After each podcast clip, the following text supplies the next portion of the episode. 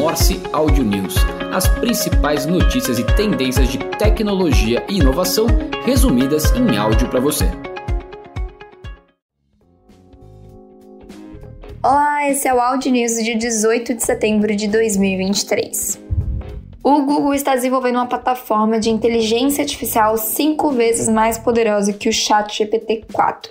A informação é de acordo com a Semi-Analysis, uma empresa de pesquisa de semicondutores.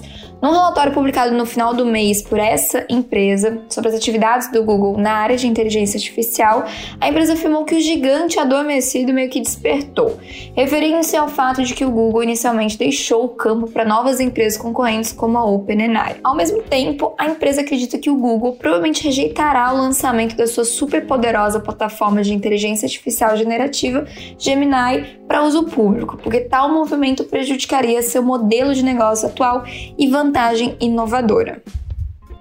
A justiça obrigou o Uber a contratar motoristas pela CLT e pagar um bilhão de reais em danos morais.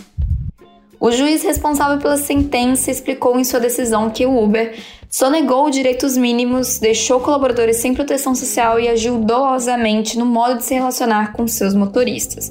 A empresa tem até seis meses após o trânsito em julgado para assinar a carteira de trabalho de todos os motoristas. Governo federal anuncia novo Ministério do Empreendedorismo.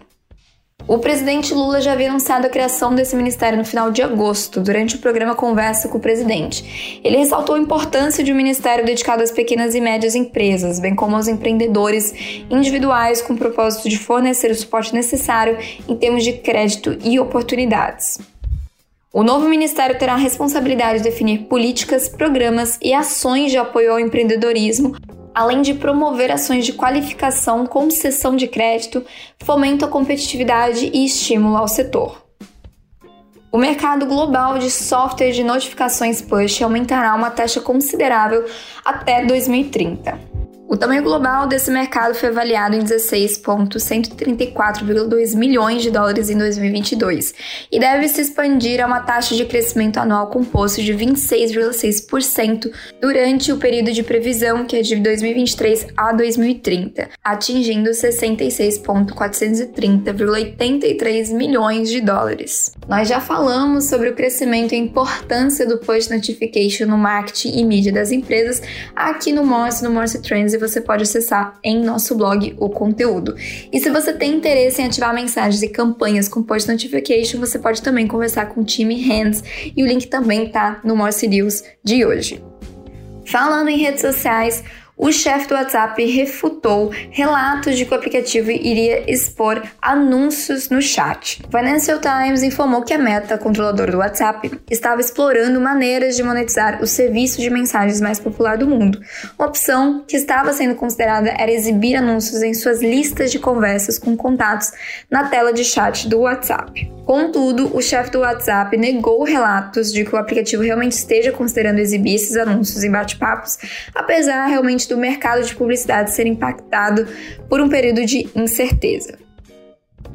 O Instagram deve lançar um novo Melhores Amigos em breve. As listas de compartilhamentos permitirão que você separe seus seguidores em grupos, o que permitirá que os usuários publiquem conteúdos de acordo com seus diferentes círculos sociais. Esse recurso será dividido em dois tipos de listas: as fechadas, que são mais parecidas com os melhores amigos, e as abertas. Na primeira, somente você pode compartilhar conteúdos e ver os membros. Na segunda, as pessoas são convidadas e todas podem compartilhar stories. E óbvio, os criadores de conteúdo se beneficiarão com as listas, podendo vender inclusive o acesso. Depois de mais de dois anos de desenvolvimento, o recurso parece estar próximo desse lançamento. Falando em soluções digitais patrocinado pelo Digitalizaí, o Canva adicionou um novo recurso ao ChatGPT chamado Plugin Canva.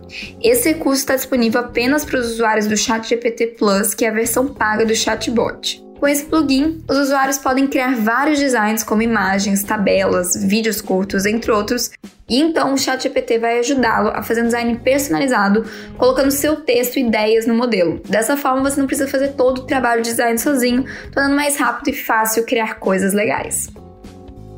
A última atualização da integração entre o RD Station Marketing e a Talos traz uma super novidade de entender mais o comportamento dos seus leads.